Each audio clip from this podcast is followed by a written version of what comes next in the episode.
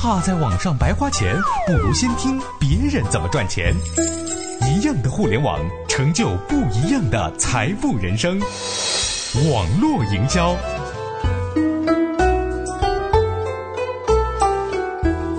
特殊的服务行业适合在网上做推广吗？如何借助网络来展示自己的专业性和人格魅力，由此提升自己在行业当中的影响力呢？请听。路言把法律服务搬到网上。在北京李华律师事务所的网上商铺里，陈列了二十多种商品，其中呢，既有代写各种法律文书、合同协议以及制作企业规章制度，又有担任法律顾问、代理全国仲裁诉讼的案件。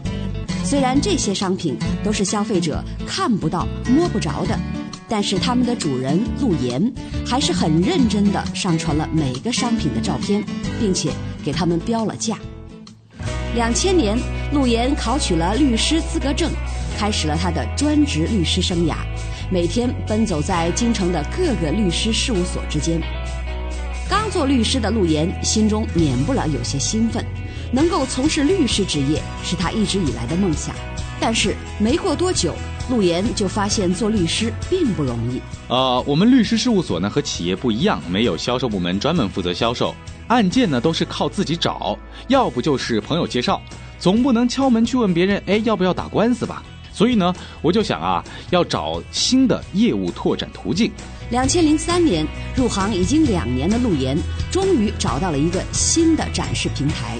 我在法律快车上注册了一个账号，为网友做义务的法律咨询。随着咨询人数的越来越多，陆岩觉得公共平台无法展示他的信息。于是便动了建个人网站的念头。两千零四年，擅长处理交通事故案件的陆岩建立了自己的个人网站——北京交通事故律师网。在网上，陆岩每天都要处理很多网友的咨询。我把这个啊比作询盘。其实呢，每天询盘的人并不少，但是真正能够下单的还是不多。不过，这并没有打击陆岩的信心。更没有减少他对网络的热情。这完全啊，是因为我把自己看作是一个商人。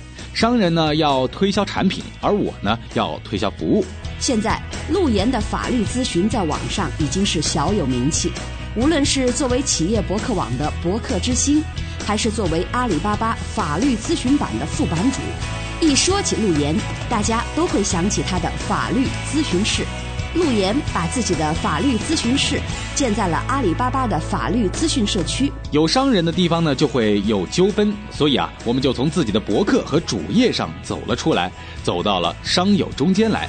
如今，法律咨询室已经集中了十几个热心的律师，他们轮流为商友解答交易当中遇到的法律问题。呃，为了保证网友的提问可以及时的解决。我们的法律咨询室建立了律师值班制度，每一个律师呢都有固定的值班表。网友的提问啊，以当天的值班律师回答为主。除了把法律咨询室的操作制度化以外，每隔一段时间，陆岩的法律咨询论坛就会召开一次模拟法庭，版主会选择比较经典的事件作为案例。再由不同的网友来担任原告和被告。通过模拟法庭啊，让更多的商友呢了解到了我们法律咨询的论坛，不光促进了同行之间的交流，对我们提供的法律咨询服务啊，也是一个宣传。这个活动呢，我们会一直坚持下去的。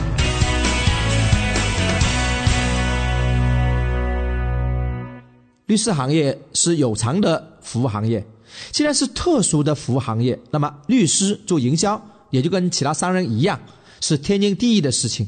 自然，在网上推广也是一种途径。现在律师们拥有了个人网站，都已经很普遍了。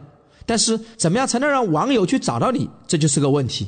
大部分律师同行的网站内容都比较相同，只有少部分的律师网站就有自己独特的内容，专业、细分、明确。经常发表自己的原创文章，以及通过义务担任社区的法律咨询服务，这样才容易被搜索引擎找到，才能让受众记得，同时得到他们的好感，这样才能使得自己在众多的同行当中脱颖而出。